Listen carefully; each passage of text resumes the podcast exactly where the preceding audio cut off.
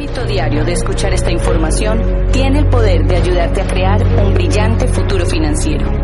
Cambia lo que escuchas. Cambia lo que lees.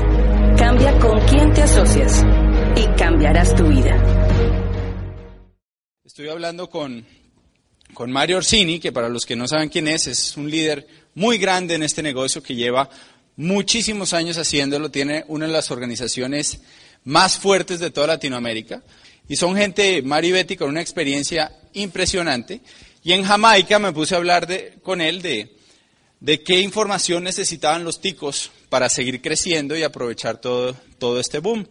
Y él me dijo lo siguiente, me dijo, mira, para Costa Rica y para toda Latinoamérica viene una época de mucho crecimiento. O sea, eso va a ocurrir con nosotros o sin nosotros. Lo que está pasando hoy en día está pasando en toda Latinoamérica. Y no es una casualidad, tiene que ver con muchas cosas. Tiene que ver, por ejemplo, con la economía. Nuestro negocio es un negocio que históricamente, y estamos hablando de más de 50 años de, experiencia que tiene la corporación, siempre en las etapas de crisis y de incertidumbre financiera crecemos más. Somos un negocio anticíclico. ¿Por qué? Porque en las etapas de crisis la gente busca oportunidades, ¿sí o no? Si usted está en un empleo y esa semana perdieron el empleo otros tres que trabajan con usted, ¿usted cómo se siente? Yo sigo, ¿no? Y entonces uno empieza a mirar oportunidades de cómo balancear. Entonces, esa es una de las razones. Y la otra razón es lo que está pasando con la corporación. Yo estuve hablando con, con el vicepresidente nuevo para América Latina, que se llama Jeff Dahl, eh, de la corporación, y él me contó que hace dos años eh, nuestra empresa hizo una encuesta a nivel mundial. Contrató una de las agencias más importantes para hacer una encuesta. Y la encuesta simplemente preguntaba en los distintos países si la gente estaba interesada en tener un negocio como el nuestro, un negocio de mercadeo en red. Pues adivine que en Estados Unidos el 10% de la gente dijo que sí, que le interesaba.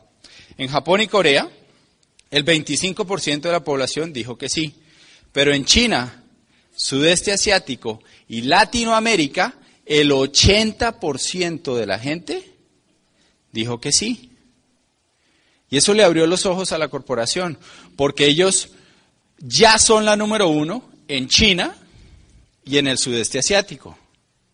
Ya lo son, ya. A ver, nuestra empresa es la número uno en el mundo en ventas pero no es la número uno en Latinoamérica. Y ahora se dieron cuenta de que de los tres mercados donde más gente quiere hacer este negocio, o sea, donde más potencial hay, ya son la número uno en los dos, en dos de esos tres, pero en el tercero no son ni el 1%. Y le voy a dar unas cifras para que usted entienda la magnitud de esto.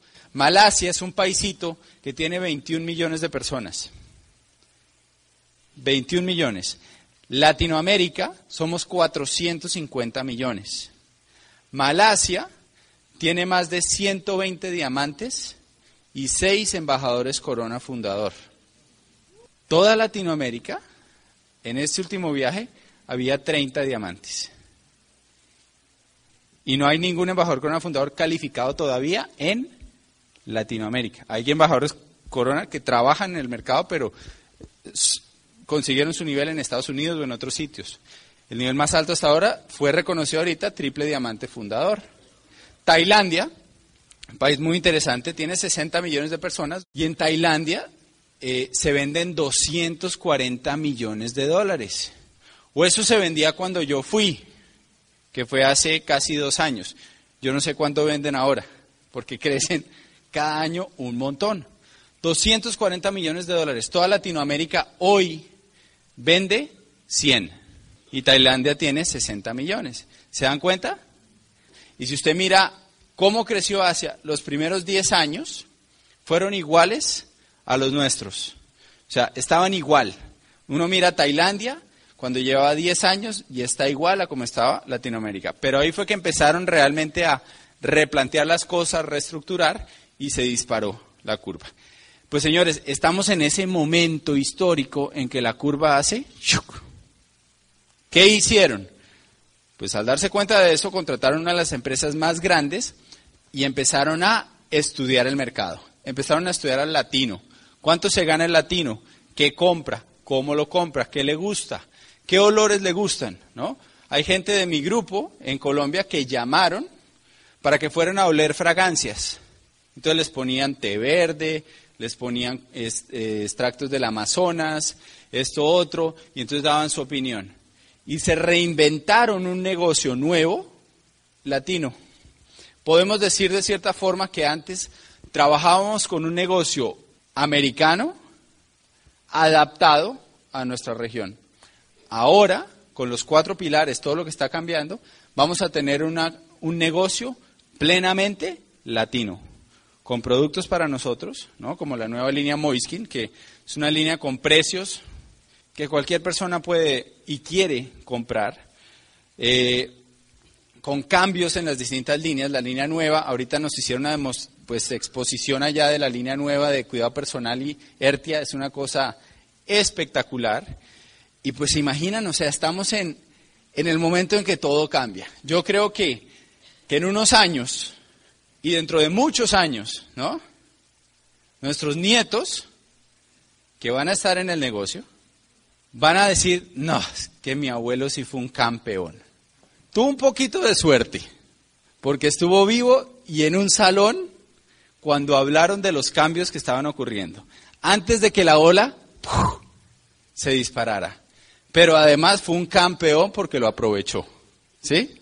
Eso va a pasar. Vamos a mirar para atrás y vamos a decir, ese momento fue histórico. Y aunque tal vez no parecía, ¿no? Porque yo sé, hay una frase que dice, no suena historia cuando se hace historia. ¿no? Cuando, se está, cuando han pasado los eventos históricos en el mundo, la gente que estaba ahí no se sentía que estaba pasando algo tan importante. Después de unos años fue que se dieron cuenta. Señores, este es un momento de eso. Ustedes tienen la oportunidad de cambiar no solo su situación financiera, no solo su bolsillo, el de su familia y sus generaciones a venir por muchos años. Y saben que no va a durar toda la vida. No va a durar siempre porque llega un momento en que la gente ya no es novedad. Entonces tenemos la oportunidad de aprovechar esta, esta ola realmente con todo. Y eso es lo que les, les recomiendo. Ahora, ¿qué me dijo Mario? Mario me dijo, viene un crecimiento gigante para Latinoamérica y lo más importante es que la gente esté preparada, que tenga las bases para soportar un negocio sólido, que tenga las, porque crecer cuando hay mucho crecimiento, a veces hay gente que no está preparada para manejarlo, ¿no? Usted se imagina que de aquí a un año usted tuviera mil personas en su grupo, un evento como estos de mil personas de su grupo, hay que estar preparado para poderlo manejar. Y eso va a pasar y ya ha pasado en otros sitios.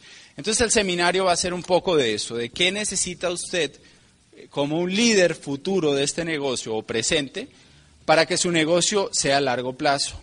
Yo este año, ahora en noviembre, cumplí, fue mi onceavo viaje de liderazgo con la corporación.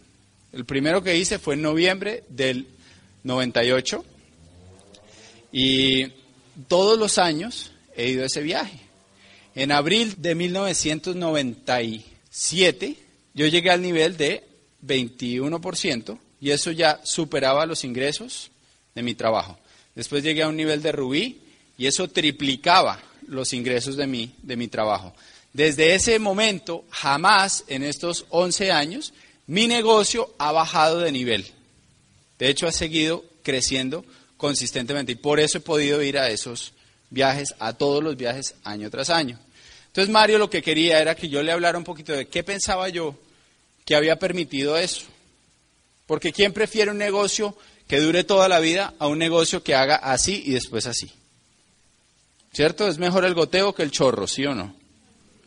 Siempre es mejor. Goteo dura toda la vida. Entonces vamos a hablar un poquito de eso. O sea, lo más importante de hoy no es que usted salga con conocimientos, es que usted salga con algo que aplicar. Vamos a hablar de algunas leyes naturales del negocio. Lo importante es que usted las aplique y de pronto no todas, y de hecho no todas aplican en todo momento, pero sí que usted tome algunas para lo que le está pasando hoy en su negocio y logre ¿no? Mejorar y, crecer su negocio.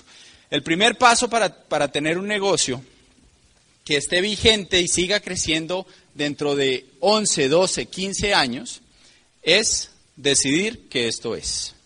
Paso número uno, para que usted esté en este negocio en 12 años, es que usted esté. ¿Me explico? O sea, lo más importante es que usted decida que usted va a estar, pase lo que pase, ¿no?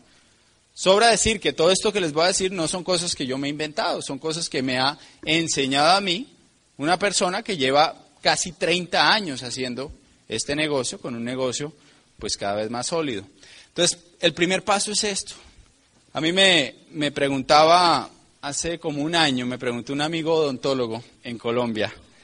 Él me decía, Fer, ¿cómo hiciste tú cuando empezaste para que las distracciones de la vida y los problemas no te desenfocaran de, de tu meta? ¿no? Porque lo que a mí me pasa, me dijo él, es que empiezo a trabajar y entonces peleo con mi mujer, ¿no? O pasa algo con un paciente, o pasa algo con distintas cosas y me desenfoco. ¿Alguien se ha sentido así? Eso es, lo normal. Y él me preguntaba que cómo, cómo había hecho yo para mantener ese enfoque hasta que el negocio diera resultados.